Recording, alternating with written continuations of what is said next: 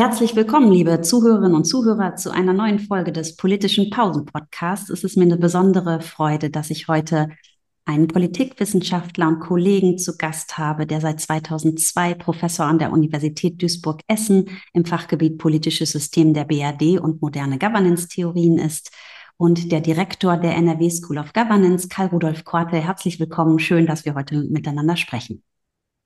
Ja, gerne, mache gerne mit in diesem großartigen Jahr. Ja, worüber wollen wir sprechen? Du hast ein neues Buch geschrieben, das dieser Tage im Campus Verlag erscheint. Es heißt Wählermärkte und der Ort des Geschehens ist die Berliner Republik. Du möchtest mit dem Buch Muster des Wählens und Regierens in Deutschland erklären, diesen näher kommen. Eine Nummer kleiner ging das wahrscheinlich nicht, oder?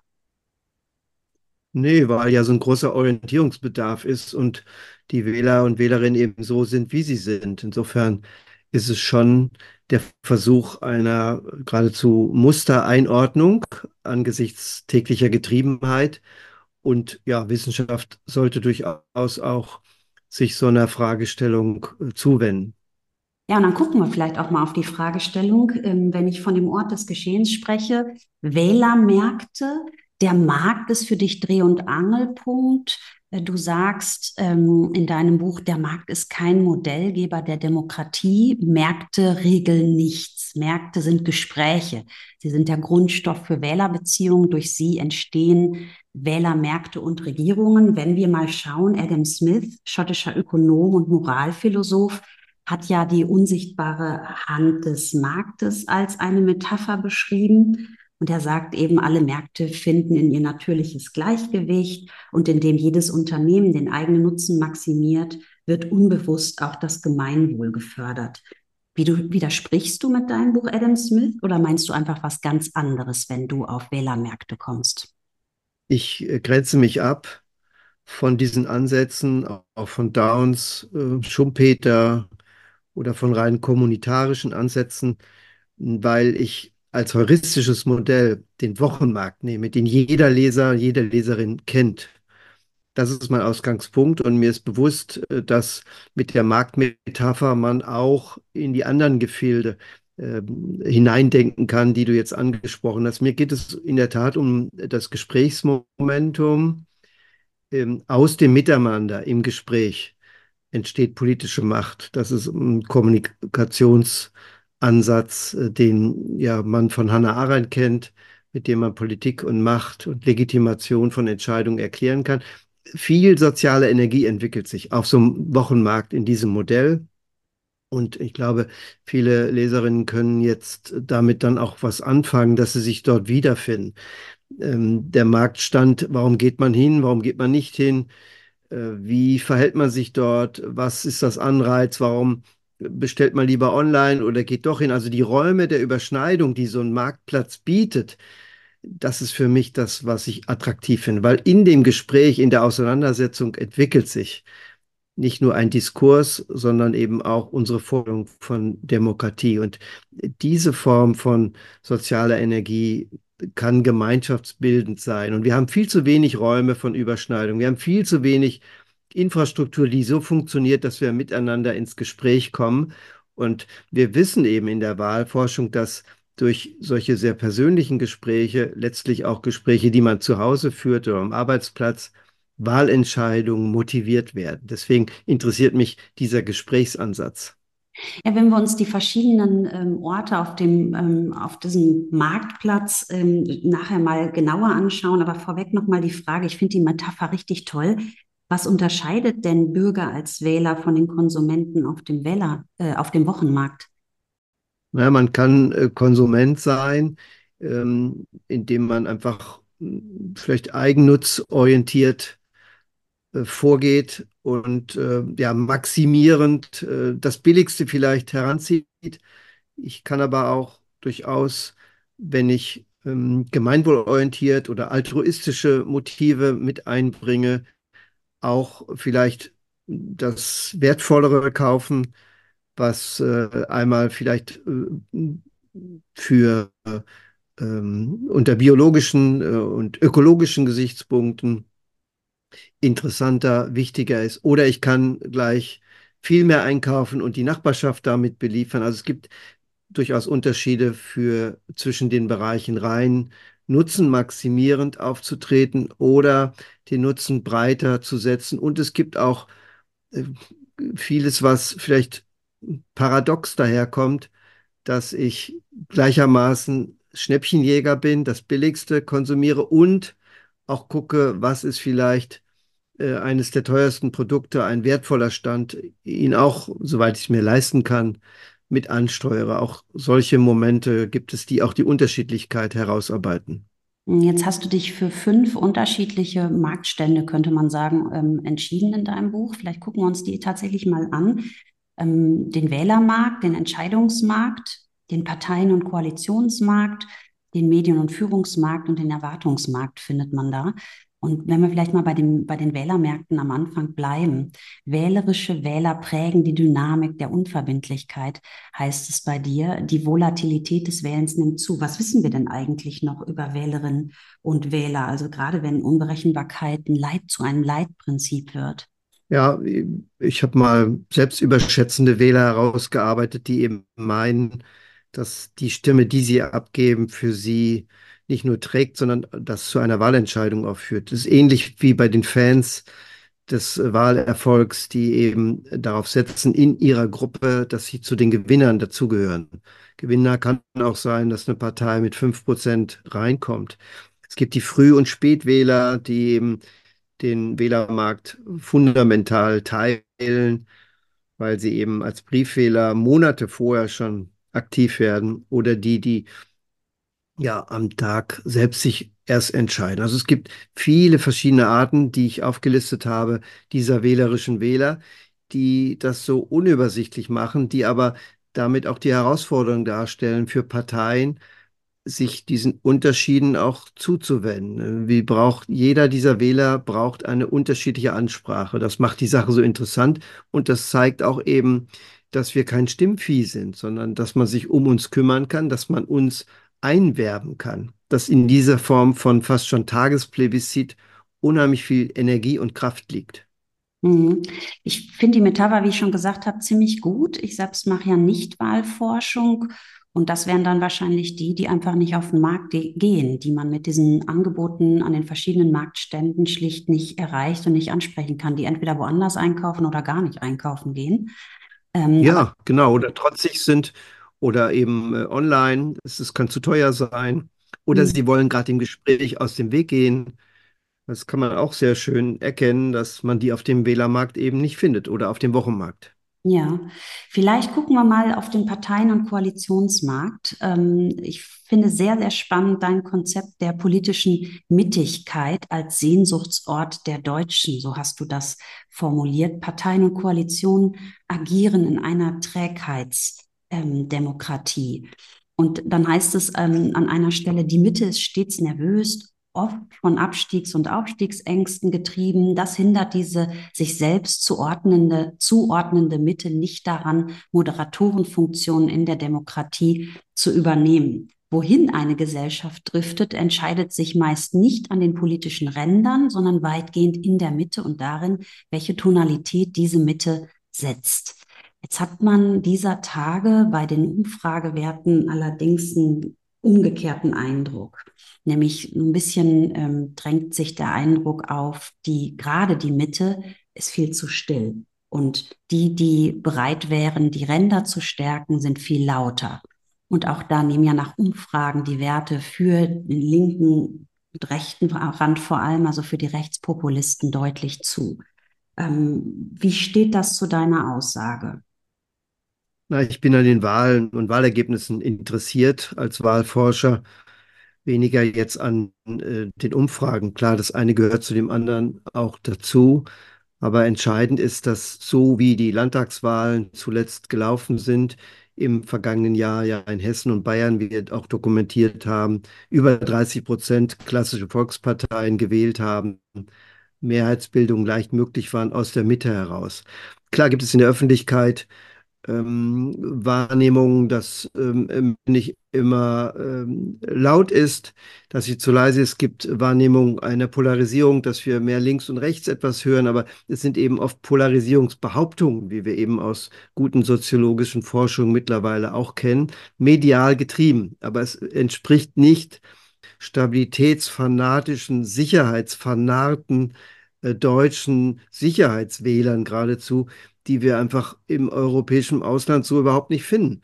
Klar, es ist eine gefühlte Mittigkeit, aber in der Mitte tummeln sich eben die Parteien und Wählerinnen und Wähler sind äh, unglaublich daran interessiert, diese fast schon Status quo-Orientiertheit immer wieder aufzunehmen und sie zu bestärken und auch die Parteien aufzufordern, in der Mitte dann vielleicht auch kuriose Koalitionen zu bilden, zu dritt oder jetzt haben wir 15 verschiedene Formate von absoluter Mehrheit, Minderheitsregierung, wir haben ja alles. Ähm, aber es ist eben, das uns von den anderen doch klarer unterscheidet. Und das ist der Ausgangspunkt. Ähm, wir haben auch Landtagswahlen gehabt, gar nicht so lange her, auch mit über 40 Prozent für die siegreiche Parteien. Das ist äh, außergewöhnlich und das ist eben etwas, was man im europäischen Ausland so nicht findet. Aber es ist eben immer in der Mitte des Wochenmarktes orientiert. Es klingt sehr zuversichtlich, aber wenn wir auf dieses Jahr schauen, würdest du nicht zustimmen, dass wir mit den vielen Kommunalwahlen und drei ostdeutschen Landtagswahlen vielleicht doch auf eine harte Probe gestellt werden? Also eben diese politische Mitte, von der wir die ganze Zeit sprechen? Ja, das stimmt, aber ähm, die Angst macht oft äh, die Ränder auch stark. Also die Angst ist oft wirkungsmächtiger als so, wie sie Rechten eigentlich konkret danach auftreten.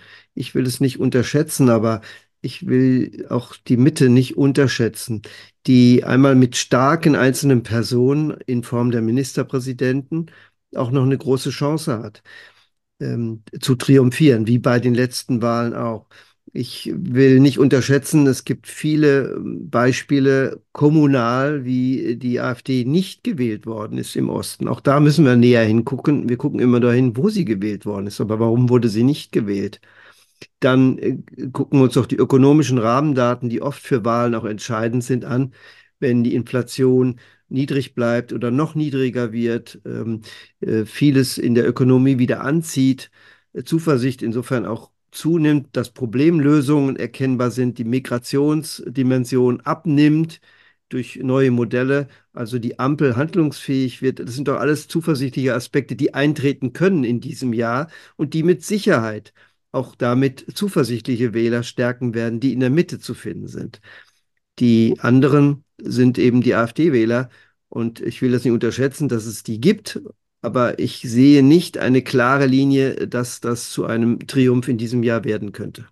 Dann können ja auch Gegenbewegungen entstehen. Äh, du hast gerade das Thema Angst angesprochen und damit eine ganz wesentliche Emotion, die ja auch äh, für politische Entscheidungen, aber auch für Wählerinnen und Wähler eben eine große Rolle spielt. Du hast es gesagt, ähm, das führt mich so ein bisschen zu dem Resonanzraum zwischen Politik und Alltagsleben. Und da finden sich äh, in deinem Buch vier Dimensionen ähm, der Orientierung, kognitiv, emotional, politisch und partizipativ. Da würde ich gerne noch mal drauf zu sprechen kommen. Wie entscheiden Deutsche äh, an, an der Urne? Was treibt, treibt Wählerinnen und Wähler an? Was motiviert sie, wen oder welche Partei eigentlich zu wählen? Und kognitiv, damit ist gemeint, ob Wählerinnen und Wähler die Welt, in der sie leben, handeln, ähm, eigentlich auch so verstehen emotional das Gefühl von Sicherheit, von Geborgenheit, politisch, ob sie auch den Eindruck haben, dass es fair, gerecht und demokratisch zugeht und partizipativ eben, ob sie sich selber einbringen können, ob sie teilhaben können, ob sie auch eine Responsivität von Politik erfahren. Und da frage ich mich, wie diese vier zueinander stehen. Wir haben über Angst und Emotionen gerade schon gesprochen. Ähm, wo sind denn derzeit die größten Spannungspotenziale jenseits vielleicht von den Emotionen? Naja, wenn man dieses Wochenmarktmodell sich wieder ansieht, da kann man ja alles erleben. Äh, der rationale Zugang, ähm, auf den man äh, aufbaut, ähm, äh, kühl und kalkuliert, äh, dort etwas Besonderes zu kaufen, genauso wie man sich hingibt in eine äh, besondere Atmosphäre auf dem Markt, dass man emotional überwältigt wird, jetzt ein Produkt zu kaufen. Das ist eine Mischung Äh, ich will einfach darauf verweisen, dass es unterschiedliche Wählertypen gibt, die man auch unterschiedlich ansprechen muss. Und der Hauptpunkt ist, dass man einen Resonanzdraht entwickelt zwischen denjenigen, die zu wählen sind und den Gewählten.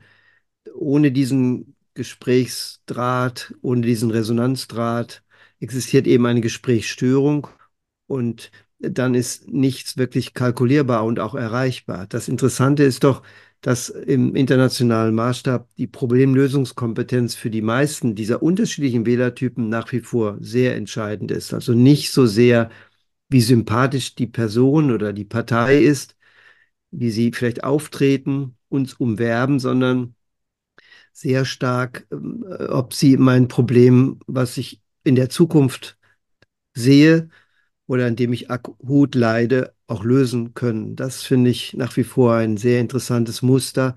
Und es führt auch am Ende dazu, dass wir bestimmte Typen favorisieren. Solche Extremisten des Normalen, die wir in der Regel vom Namen montags nicht mehr kennen, wenn wir sie sonntags gewählt haben.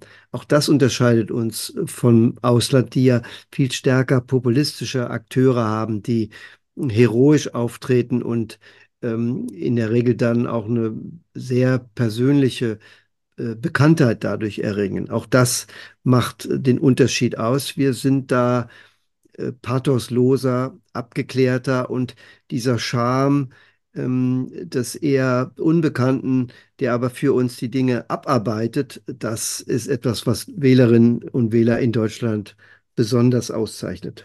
Ja, und passend zu dem, was du gerade gesagt hast, ist ja auch eine zentrale Erkenntnis des Buches, dass Sicherheit, Vertrauen und dass Politik Zukunft positiv gestalten soll, eigentlich die zentralen Anliegen der Wählerinnen und Wähler sind. Aber das ist eigentlich nicht neu. Oder was würdest du sagen, ist das Neue vielleicht im aktuellen historischen Zeitkontext?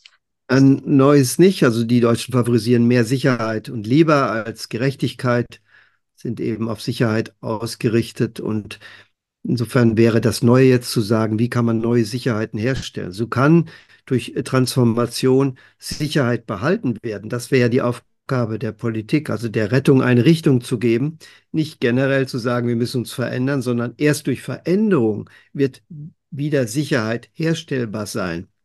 Das wäre eigentlich der interessante Dreh für die Politik, auf den Wählermarkt zu reagieren, wenn wir viel sicherheitsorientierter sind als andere Nationen. Und Sicherheit ist ja dann äußere, innere, kulturelle Sicherheit, auch Gesundheitssicherheit ähm, soziale Sicherheit. Es hat ja ganz viele Facetten, aber äh, wir wollen risikoavers sicher uns bewegen und so auch gerne wählen. Und das sind auch die Typen, die wir unterstützen. Und wer das weiß, kann damit natürlich auch uns bewegen, uns beeinflussen, uns versuchen zu begeistern, ihm auf dem Weg der Veränderung zu folgen. Insofern ist das auch eine zuversichtliche Botschaft am Ende zu sagen, wenn man kapiert, wie der Wählermarkt äh, in Deutschland ist, hat man auch viele Möglichkeiten dafür, eine Mehrheit zu organisieren, aus einer gesellschaftlichen Mehrheit eine politische und umgekehrt zu machen. Ja, das, du hast den Begriff äh, Zuversicht gerade angesprochen und in der Tat, am Ende des Buches ähm, endest du wirklich sehr zuversichtlich, auch wenn Wähler von extremen Parteien ähm, ja, zunehmender Nichtwählerschaft, digitalen Protestbewegungen, autoritären Versuchungen durch ja auch manipulative Unwahrheiten in Deutschland ähm, herausgefordert werden, ähm, muss man sagen, dass du doch am Ende sagst, doch meine Analyse und die Beobachtung an den Ständen des Wochenmarktes stimmen im Hinblick auf politische Märkte eher zuversichtlich. Ähm, geht Karl Rudolf Korte gerne auf Märkte? Ich gehe sehr gerne auf Wochenmärkte und fühle mich da auch wohl und führe da auch viele äh, Gespräche und äh, nehme da immer Witterung auf, auch für, für neue Ideen. Ich finde das äh, ein sehr guter sozialer Ort, um ja urbane ähm, Atmosphären zu erleben. Und das kann ja auch in den kleinsten Dörfern der Fall sein. Also diese Form der Begegnung ist wirklich wichtig. Wer sollte dein Buch lesen? Wer ist die Zielgruppe, deine Leserschaft? Ja, politisch Interessierte, denn ich erkläre auch, wie äh, das Wählen zustande kommt, was so die Hintergründe des Wählens sind. Und ich nehme Leserinnen und Leser gerne mit, um sich selbst zu erkennen. Also wer politisch unterwegs ist und in diesem Jahr auch Demokratie verstehen möchte und wie Politik funktioniert, der sollte sich diese über 200 Seiten gerne angucken.